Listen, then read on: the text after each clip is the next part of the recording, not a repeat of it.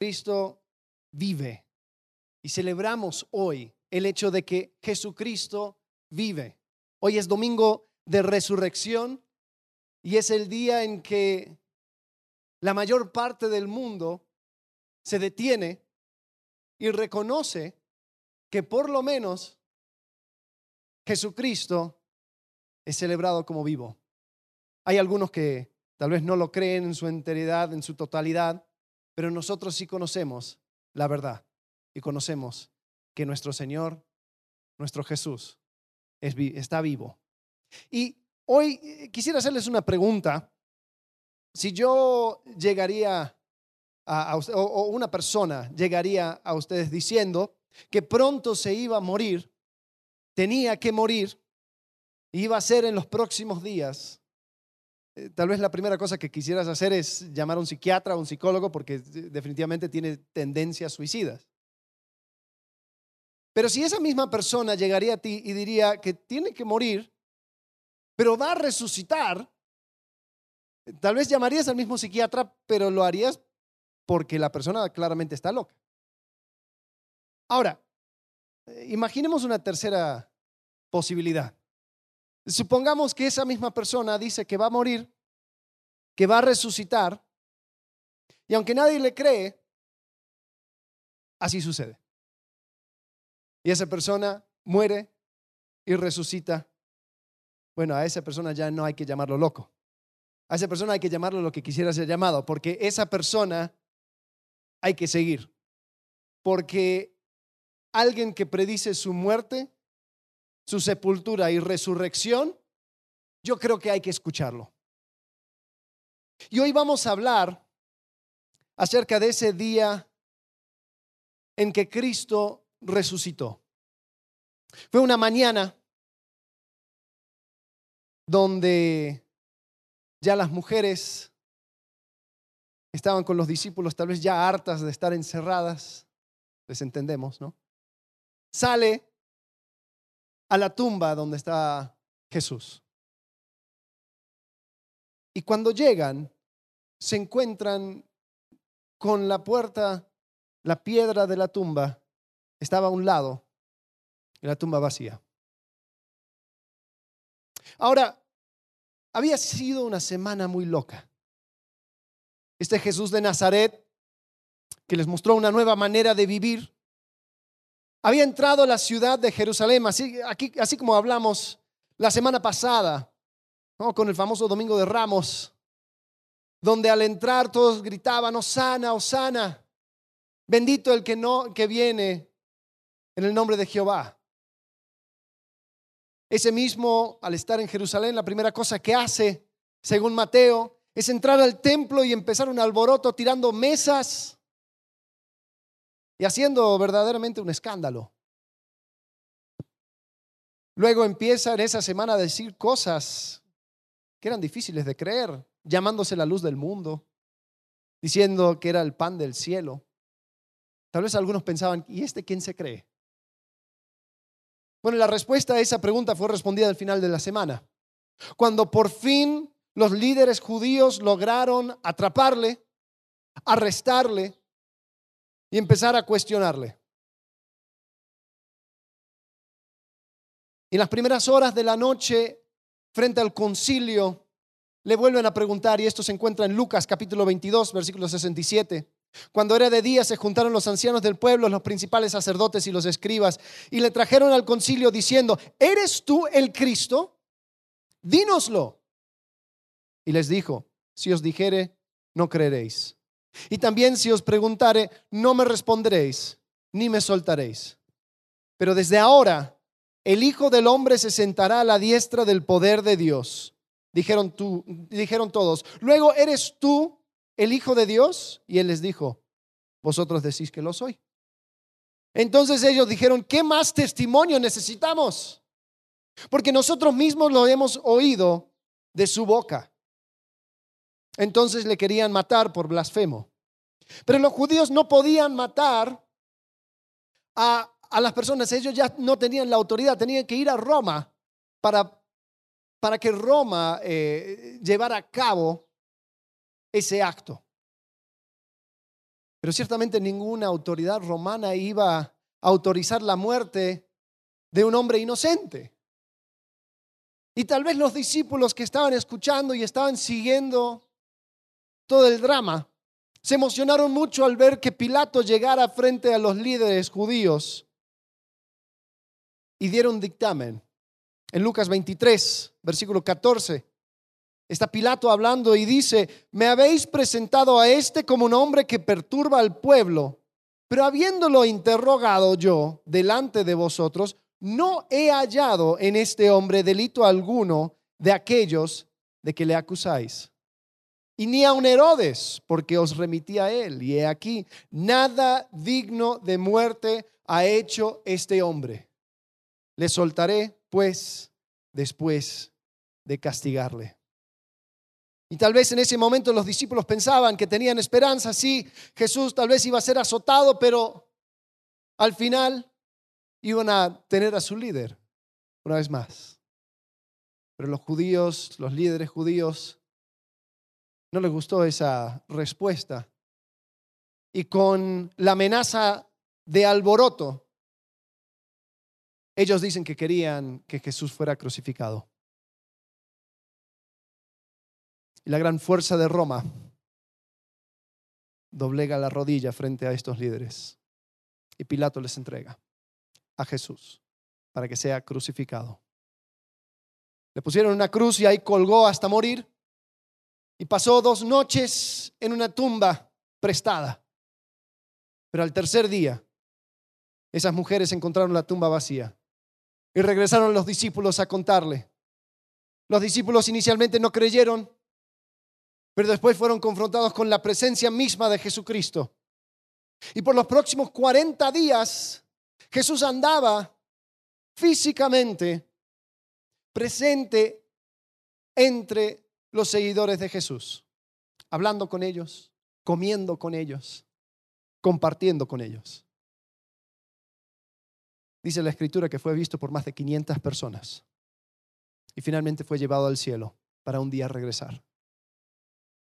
Ahora, desde su partida hubo una explosión de actividad. Porque los discípulos tomaron en serio el mandato de Jesucristo de ir a todo el mundo y hacer discípulos de todas las naciones.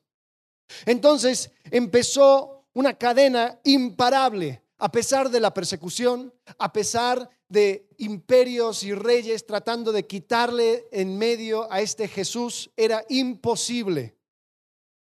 Y la fuerza de Roma, el gran imperio, ya para el año 300, tuvo que reconocer la autoridad de este Jesucristo.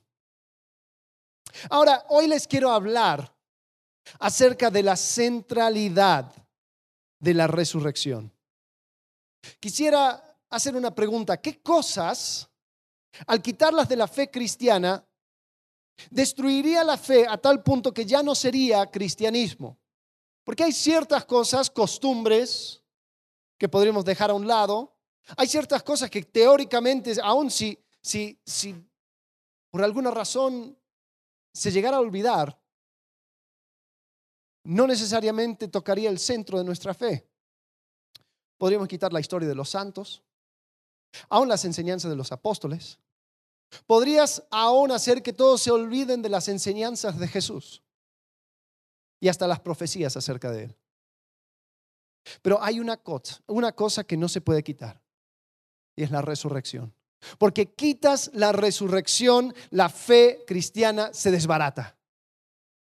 No tiene sentido, no hay razón de creer en Él. La historia se vuelve fábula y las enseñanzas se tornan mero moralismo.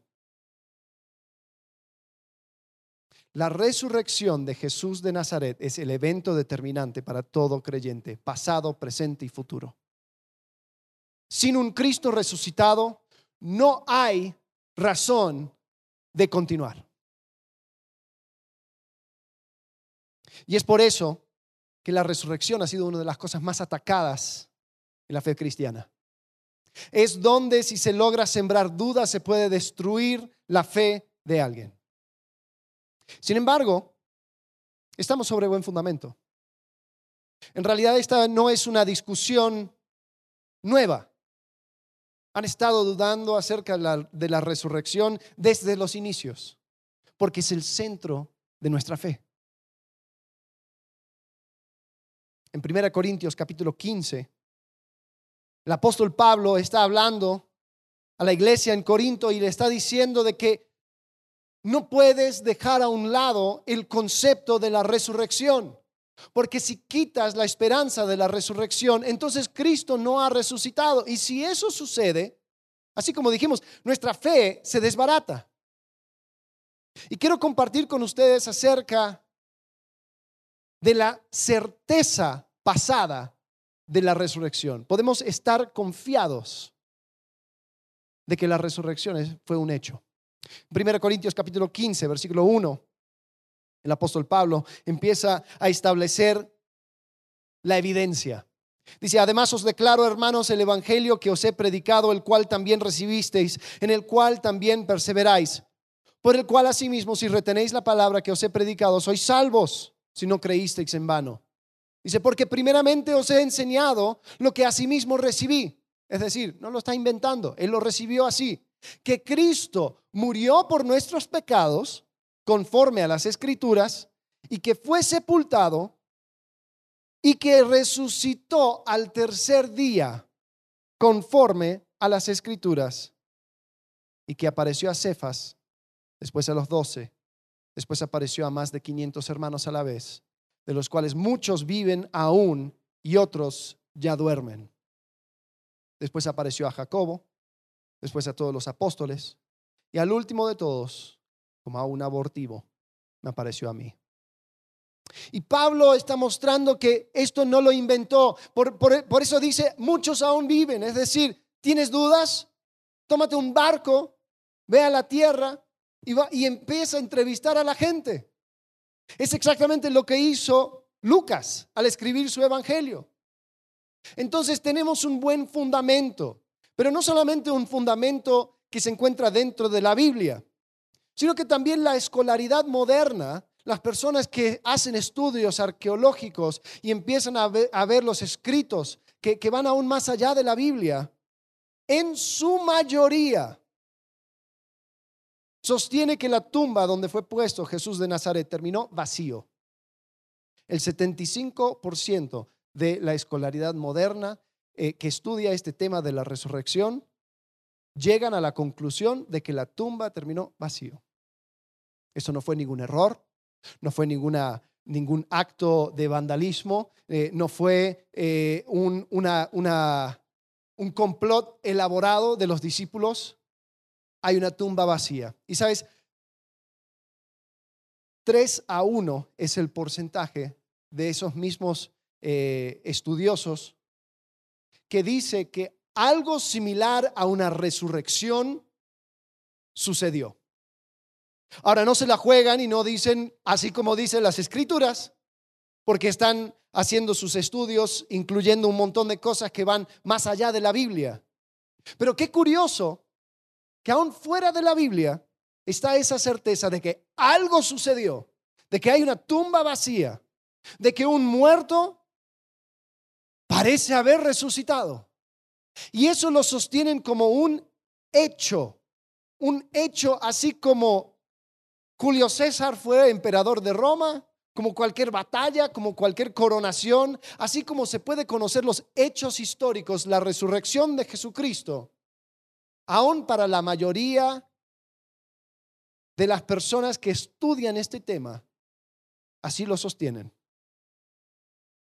Además, tenemos la evidencia radical del cambio de los primeros creyentes. No podría haber explotado una nueva religión que te invita a sacrificarte, a ser humilde, a considerarte como menos que los demás, a no ser que estuviera fundamentado en algo innegable en un hecho histórico.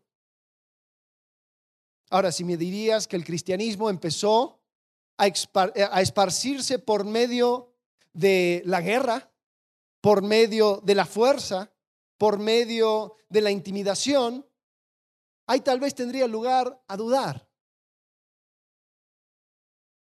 Pero los creyentes que fueron más perseguidos en toda la historia del cristianismo fueron los primeros.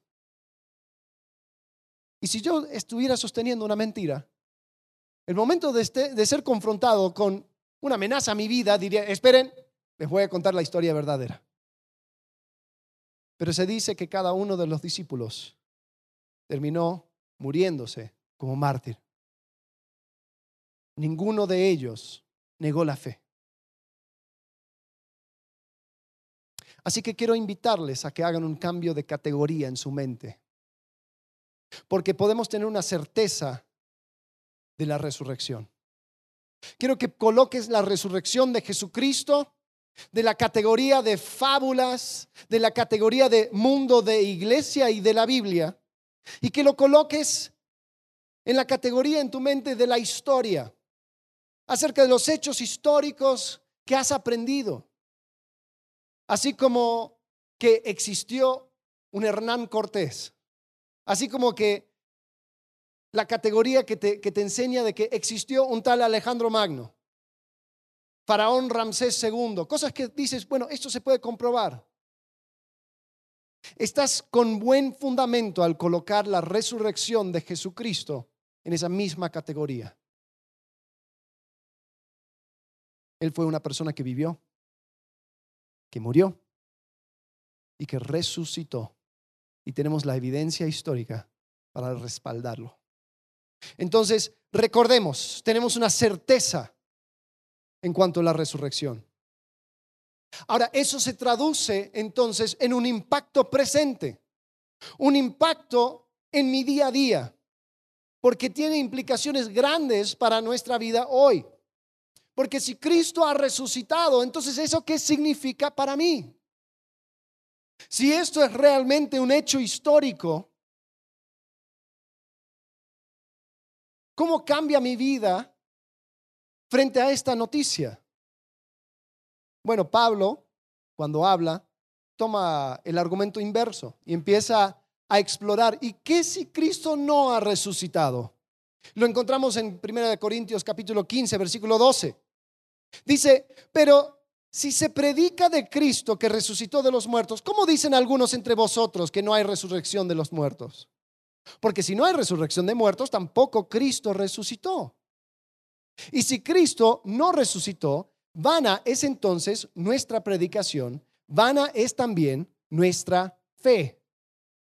Y somos hallados falsos testigos de Dios, porque hemos testificado de Dios que Él resucitó a Cristo, al cual no resucitó, si en verdad los muertos no resucitan.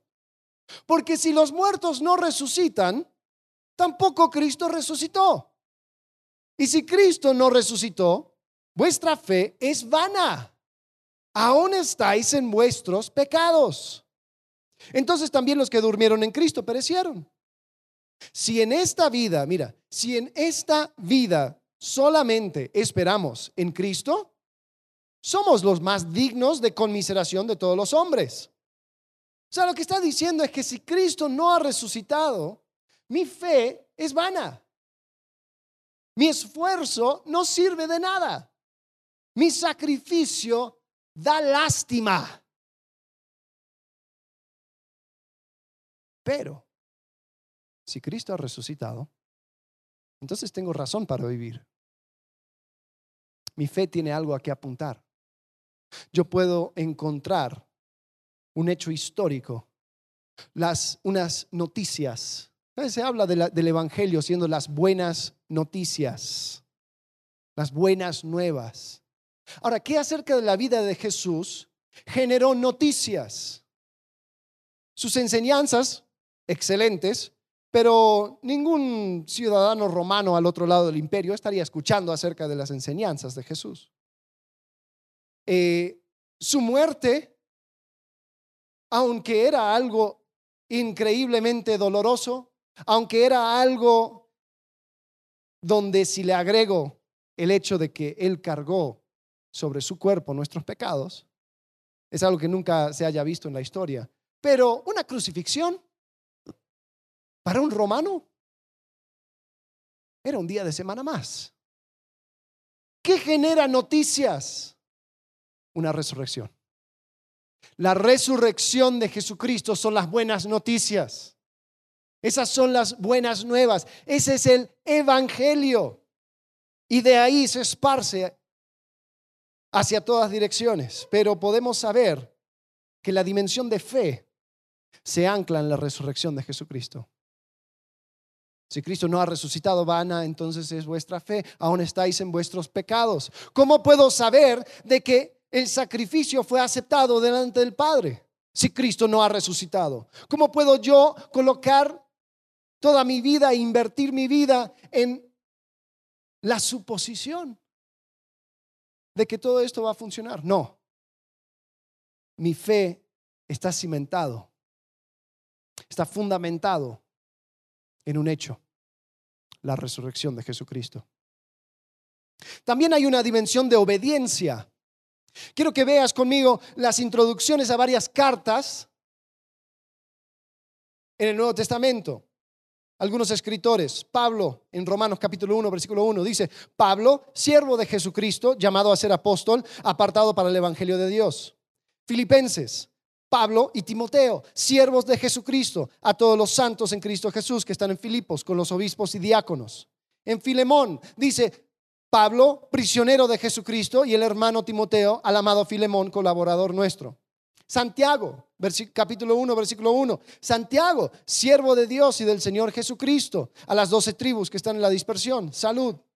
Pedro, en segundo de Pedro, capítulo 1, versículo 1, Simón Pedro, siervo y apóstol de Jesucristo, a los que habéis alcanzado por la justicia de nuestro Dios y Salvador Jesucristo, una fe igualmente preciosa que la nuestra, etc. En Judas, dice Judas, siervo de Jesucristo y hermano de Jacobo, a los llamados, santificados en Dios Padre y guardados en Jesucristo. Ahora, ¿qué tienen en común estos, estos versículos?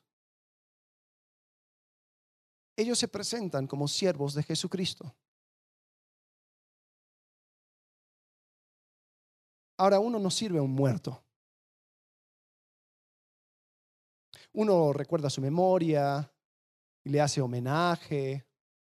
Y a un muerto uno trata de vivir como él hubiera querido, ¿no? Vamos a vivir de acuerdo a lo que él hubiera querido, ¿no? Pero siervo, nadie es siervo de un muerto. Pero un rey vivo sí le sirvo. A un rey que responde y que está realmente ahí y para mí y por mí. A él sí le sirvo. Entonces, nosotros podemos saber que su resurrección abre la puerta a que pudiera conocer a este Jesucristo y tener una relación con Él que es real y, y, y, y sincero. Un Cristo que me ve, que me conoce, que está abogando por mí. A Él sí sirvo. Y puedo vivir cada día de mi vida sirviendo a Jesucristo, porque Él vive. Esto no es algo abstracto, no es una cosa teórica. Jesucristo vive y yo soy su siervo. Mi fe no es en vano. Mi esfuerzo no es para nada porque Cristo vive. La resurrección cambia mi vida hoy. Hablamos acerca de una certeza pasada. Hablamos acerca de un impacto presente. Pero también quiero hablarles acerca de una esperanza futura. Hay una esperanza verdadera en la resurrección nos da una perspectiva acerca de nuestra propia resurrección. En 1 Corintios capítulo 15, versículo 20, afirma, ya sale de lo teórico donde dice, bueno, si Cristo no ha resucitado, bueno, en versículo 20 apaga toda duda, dice, mas ahora Cristo ha resucitado de los muertos. Primicias de los que durmieron es hecho. Porque por cuanto la muerte entró por un hombre, también por un hombre la resurrección de los muertos. Porque así como en Adán todos mueren, también en Cristo todos serán vivificados. Pero cada uno en su debido orden. Cristo, las primicias.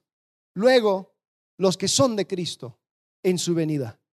Luego el fin, cuando entregue el reino al Dios y Padre, cuando haya suprimido todo dominio, toda autoridad y potencia. Ahora, ¿qué significa que Cristo es primicia de los que durmieron? Bueno, significa que Él fue el primero que resucitó para vida eterna. Ahora, tal vez tú me dirías, eh, bueno, Alex, yo, me acuerdo en los evangelios, eh, Jesús resucitó a varios, ¿no? Lázaro, por ejemplo. Sí, pero aún Lázaro volvió a morir. Se dice que en su ataúd dice, aquí yace Lázaro, nacido dos veces, muerto dos veces, amigo de Cristo. Pero Jesucristo cuando resucitó, resucitó para vida eterna, para nunca más gustar la muerte. Entonces, Él es primicias. Ahora, para entender esto de primicias, eh, se cuenta que en el norte, por ahí de Canadá, eh, la flor de azafrán es una flor que eh, es la que más aguanta el frío del invierno. Y en esos lugares donde todo el invierno suele estar, todo, el, el piso, la tierra está cubierto de nieve, y ya se está aproximando la primavera, uno tal vez no tiene idea de que está llegando porque todo se ve igual. Pero esta flor de azafrán es la primera que brota, que florece, y uno puede ver sus pétalos saliendo de la nieve. Y cuando eso sucede, en los primeros meses del año, las personas se emocionan porque saben que está por llegar la primavera. Ahora, tal vez hace el mismo frío, tal vez todo se ve igual, pero aparecieron las primicias. Entonces hay seguridad que llegará la primavera. Y algo curioso que sucede es que las personas ya empiezan a vivir como si fuera primavera. Ya empiezan a andar en short, empiezan a andar en, camiseta. Y aunque sigue siendo el mismo frío, se emocionan por el hecho de que ahí están las primicias. Hay una muestra de que ciertamente va a llegar la primavera. Y eso es lo que sucede con Jesucristo. Vivo en este mundo caído. Vivo en este mundo lleno de caos. Vivo en un mundo donde parece que todo sigue igual. Pero puedo apuntar a un Jesucristo resucitado y saber que no todo va a seguir igual. Todo va a cambiar. Y la certeza, la esperanza que yo tengo es apuntar a Jesucristo y su resurrección. Y decir, por esa razón, yo puedo vivir como ciudadano del cielo mi vida no tiene sentido si no fuera por la resurrección, si no fuera por una muestra de las primicias de mi propia resurrección. Yo sé que estaré con Cristo en la eternidad porque Él resucitó. Pregunta, ¿qué significa para ti la resurrección de Cristo? Para los primeros cristianos era justamente eso, la esperanza viva de que así como Cristo resucitó, ellos también iban a llegar a resucitar. En 1 de Pedro, capítulo 1, versículo 3, Pedro está hablando a los primeros creyentes y dice, bendito el Dios y Padre nuestro Señor Jesucristo, que según su grande misericordia nos hizo renacer para una esperanza viva por la resurrección de Jesucristo de los muertos, para una herencia incorruptible, incontaminada e inmarcesible, reservada en los cielos para vosotros que sois guardados por el poder de Dios mediante la fe para alcanzar la salvación que está preparada para ser ah, manifestada en el tiempo postrero, en lo cual vosotros os alegráis, aunque ahora por un poco de tiempo, si es necesario, tengáis que ser afligidos en diversas pruebas, para que sometida a prueba vuestra fe, mucho más preciosa que el oro, el cual, aunque perecedero, se prueba con fuego, sea hallada en alabanza, gloria y honra cuando sea manifestado Jesucristo, a quien amáis sin haberle visto, en quien creyendo, aunque ahora no lo veáis, os alegráis con gozo inefable y glorioso, obteniendo el fin de vuestra fe, que es la salvación de vuestras almas. ¿Sabes cuál era la esperanza? No de que en esta vida las cosas iban a volver a ser iguales. No que en un momento la persecución ya iba a, a quitarse de en medio. La verdadera esperanza era que Jesucristo, así como Jesucristo resucitó, nosotros llegaremos a resucitar también. Y eso les permitió poder enfrentar cualquier prueba, cualquier amenaza contra su muerte, porque en la eternidad ya lo tenían. Por lo tanto, hay una esperanza real en la resurrección de Jesucristo. Así que este domingo de Pascua, quiero invitarles a pensar en la resurrección de Jesucristo. ¿Qué lugar tiene en tu vida? ¿Es central a quién eres y a todo lo que haces? Pregunta, ¿tienes una convicción acerca de la certeza de su resurrección? O cuando compartes, empiezas a hablar como si fuera, bueno, ahí se dice por ahí, bueno, es que mi creencia dicta que, bueno, es que entre los cristianos se dice que. ¿Tienes una certeza acerca de la resurrección de Jesucristo? ¿Has permitido que su resurrección cambiara tu presente? ¿Qué hay diferente en tu vida porque Cristo vive? Al mirar al futuro, ¿qué te da esperanza? ¿Cosas triviales, cosas temporales? ¿O el momento en que estaremos con Cristo para siempre?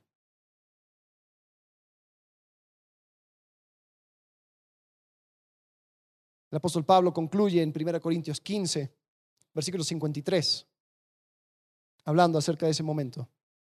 Dice, porque es necesario que esto, esto corruptible se vista de incorrupción y esto mortal se vista de inmortalidad. Y cuando esto corruptible se haya vestido de incorrupción y esto mortal se haya vestido de inmortalidad, entonces se cumplirá la palabra que está escrita, sorbida es la muerte en victoria. ¿Dónde está, oh muerte, tu aguijón? ¿Dónde, oh sepulcro, tu victoria?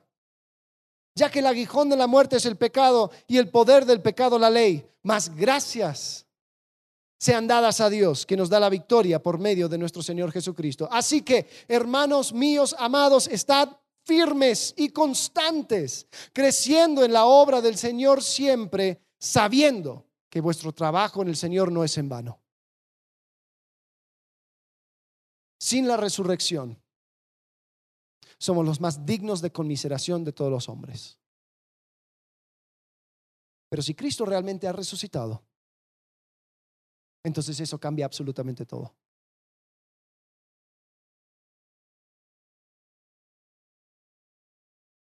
Tal vez esto es algo difícil de creer. Tal vez es algo donde has estado a la orilla y has estado tal vez pensando, diciendo, bueno, sí me gustan las enseñanzas, sí, eh, la persona de Jesús eh, me, fascina, eh, sí, muy interesante, pero eso de la resurrección me cuesta, me cuesta creer. Quiero que hagas una pregunta. ¿Hay suficiente evidencia para negar la resurrección? Te invito a que lo busques. Conozco por lo menos dos autores que comenzaron una búsqueda para evidencia en contra de la resurrección y terminando, terminaron entregando su vida a Cristo porque dice, es innegable, es innegable. Ahora vamos a suponer que tú sí encontraste algo. Ahora, si tú sientes que hay suficiente evidencia para negar la resurrección, hay ciertas cosas que hay que explicar. ¿Cómo explicas la cantidad de, personas que murieron por dar testimonio de su resurrección? ¿Qué fue? ¿Un engaño masivo? ¿Una alucinación? ¿Cómo es que alguien daría su vida por una mentira? Y no solamente una persona, sino cientos, miles de personas.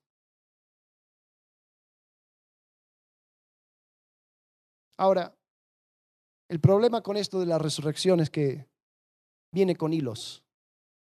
Porque si aceptas la historicidad de su resurrección, bueno, sí, bien. Jesucristo vino, murió, resucitó. La pregunta es, ¿para qué murió? Si algo tan enorme hubiera sucedido, ¿cuál fue la razón de su muerte para comenzar? Y ahí es donde descubrimos La razón lo da el apóstol Pablo en 1 Corintios 15, 3. Dice, porque primeramente os he enseñado que asimismo recibí, que Cristo murió por nuestros pecados, cargando sobre su cuerpo las consecuencias que tú y yo merecíamos. La muerte de Jesucristo fue para saldar la deuda que tú y yo teníamos. Fue para vencer el poder de la maldad que nos tenía atrapados desde el comienzo de la historia. Jesucristo vino para darle un antes y después en la historia, para que creyendo en Él y las buenas noticias de su resurrección, pudiéramos también nosotros obtener esa resurrección.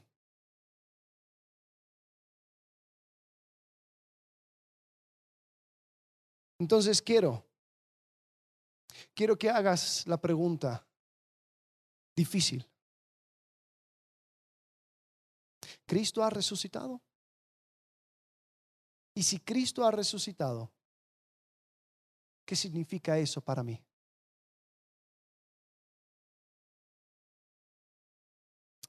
Señor, te pido que esta pregunta Señor, se pueda enterrar en los corazones de todos aquellos que escuchan hoy. Señor, que le pueda incomodar, que pueda hacer una cosa que se tenga que resolver en su mente y su corazón.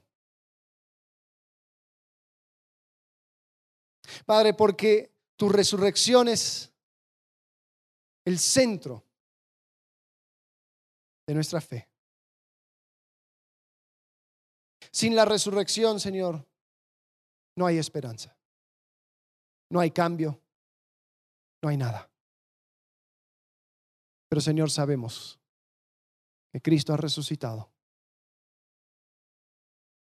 Señor, y eso hace toda la diferencia. Te amamos y te agradecemos en el nombre de Cristo Jesús. Amén.